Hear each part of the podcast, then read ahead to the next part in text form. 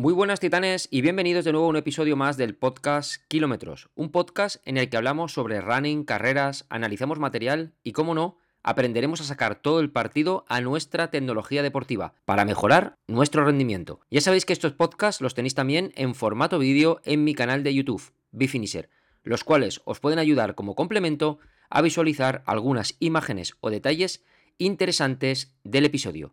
Y ahora sí que sí, vamos con el podcast de hoy. Espero que os guste como siempre. Hoy, por fin, puedo haceros el vídeo y transmitiros, tras haberla probado durante ya bastantes kilómetros y diferentes tipos de entrenamientos, mis sensaciones con las Asis Superblast.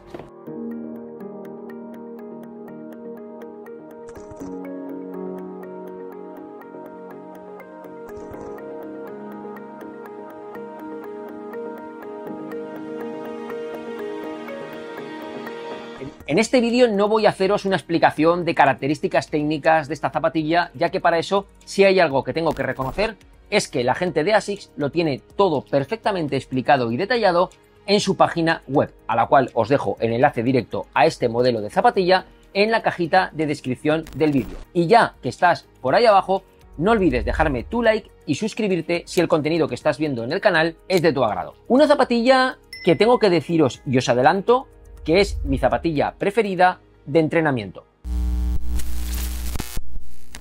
Una zapatilla que me ofrece ese rodaje lento, agradable y cómodo que necesito en la mayoría de mis entrenamientos, combinado junto con ese puntito de chispa que a veces buscamos cuando queremos apretarnos un poco más. Una zapatilla que Asis la cataloga entre la Asis Metaspeed Sky Plus, su zapatilla con placa de carbono ligera de competición pura y dura, y lo que sería la Asis Nova Blast. Una zapatilla que lo más destacable de ella es que estamos hablando de una suela maximalista, como veréis, con una altura de 45 milímetros, es realmente alta, un drop de 8 milímetros, tipo de zapatilla neutra enfocada para corredores de un peso entre 70 y 80 kilos de peso que quieran exprimirse en rodajes lentos a ritmos de 5, 5.15, 5.30 sin ningún tipo de problemas, pero que también a su vez busquemos ese rodaje más vivo que podemos llegar a utilizarla de forma cómoda hasta ritmos en torno a 3.50, 3.55 minutos el kilómetro. Y esto lo consigue gracias a la combinación de sus dos espumas de amortiguación. Por un lado, en la parte verde, toda esta parte que veis aquí de la suela de color verde, combina la espuma Fly Foam Turbo, que es la espuma de amortiguación más reactiva y la que al 100% lleva la Metaspeed Sky Plus junto con la placa de carbono. Mientras que en la parte inferior, toda esa zona blanca que veis que tiene también alrededor, lo que nos ofrece es la espuma más amortiguada, que más comodidad nos va a ofrecer, que es la Fly Foam Blast Plus. Es el tipo de amortiguación que lleva al 100% la Nova Blast. Por eso, de ahí que esta zapatilla se sitúe entre ambas y nos ofrezca lo mejor de las dos zapatillas. En su parte superior, lo que es el upper, vemos que es un upper muy parecido al de la Metaspeed Sky, con una parte, pues un upper rugoso, ligeramente consistente, que le da un poquito de cuerpo y que también vemos que está muy reforzado aquí en la parte del talón, precisamente para ofrecernos esa estabilidad y esa resistencia y comodidad que necesitamos. Por la parte interior está con un acolchado medio, no es que tampoco sea muy exagerado, pero hacen que se sienta muy cómoda cuando estamos calzados con ella y lo que más me ha gustado también es su lengüeta. Tiene una lengüeta muy minimalista, muy fina, con dos bandas elásticas cogida a los laterales para evitar que la lengüeta se nos desplace de forma lateral a lo largo de la superficie de nuestro pie. Y todo ello rematado pues con una transpirabilidad del upper bastante buena y con un cordón de tipo plano que hace que el abroche sea el correcto. Y disculpar que interrumpa unos segundos este episodio, pero es que quería decirte que si te gusta lo que estás escuchando y quieres que siga creando contenido como este, Tan solo te pido que me dejes 5 estrellas o una valoración en tu plataforma de podcasting desde la que me estés escuchando en estos momentos. Simplemente con este gesto tan rápido y sencillo me estarás mostrando tu apoyo y me ayudarás a seguir creciendo en esta plataforma.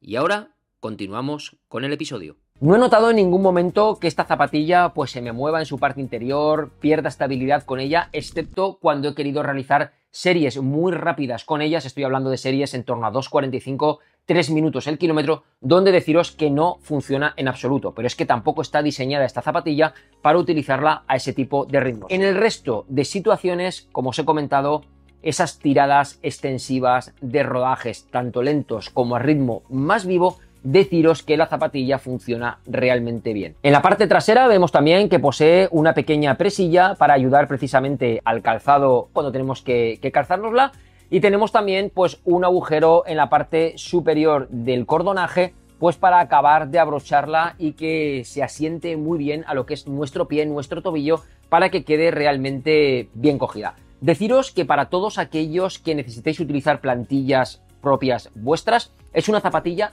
plantillera. Es decir, es una zapatilla en la que le vamos a poder retirar de una forma muy fácil nuestra plantilla y en la parte interior vais a poder colocar vuestra plantilla sin ningún tipo de problemas. Además, en la parte de los metatarsos, en la parte delantera, es una zapatilla ancha, con lo cual os va a caber perfectamente vuestro pie más vuestra plantilla personalizada sin ningún tipo de roces ni de inconvenientes. Está en torno a los 214 gramos de peso en una talla 40 y medio europea, que es la que yo utilizo y se siente muy muy ligera cuando la llevamos puesta. La he utilizado tanto con calcetín grueso como con calcetín fino y no he tenido ni un solo problema ni de humedad, ni de rozaduras, ni de nada de nada, con lo que su upper pues funciona perfectamente bien a nivel de transpiración y de elasticidad. Y si hay algún pero que tenga que comentar en este tipo de zapatilla, precisamente creo que es su precio. Creo que los 220 euros que vale se antojan pues bastante elevados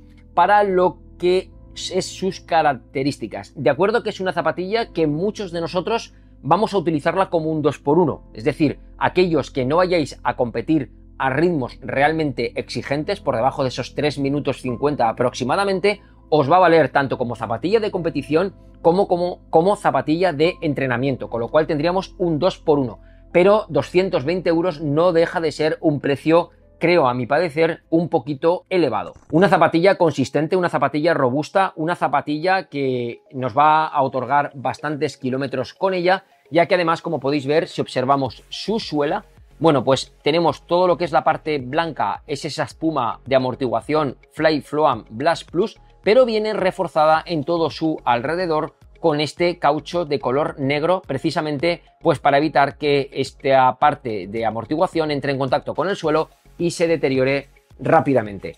No la he llegado a probar porque no me ha llovido, no he probado esta zapatilla en terreno mojado, cuando lo haga más adelante os traeré, después de unos kilómetros, nuevas sensaciones, pero hasta ahora deciros que la zapatilla me ha encantado. Es mi zapatilla preferida de entrenamiento, ya que me ofrece todo lo que puedo necesitar dentro de un entrenamiento, por lo menos de ritmo maratón. Una zapatilla que evidentemente no utilizaría, como os he comentado, pues para hacer series para 5K ni 10K, en mi caso, por los ritmos que yo mismo me exijo, pero sí que para mis entrenamientos de maratón me viene fenomenal.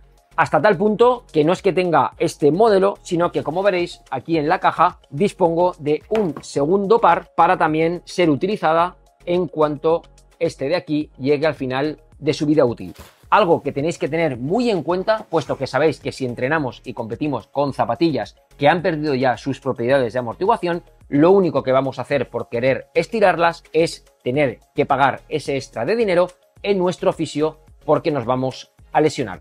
Por mi parte nada más, titanes, espero que os haya gustado este vídeo. Cualquier duda, cualquier comentario, cualquier sugerencia que tengáis con esta nueva Asis Super Blast, me lo dejáis en los comentarios de este mismo vídeo. Intentaremos responderlos todos. Si queréis que le hagamos algún tipo de prueba, cualquier cosa que tengáis, ya sabéis, me lo escribís por ahí abajo. Y por mi parte nada más. Nos vemos y nos escuchamos en próximos vídeos aquí en el canal. A darle muchos kilómetros. Chao, chao.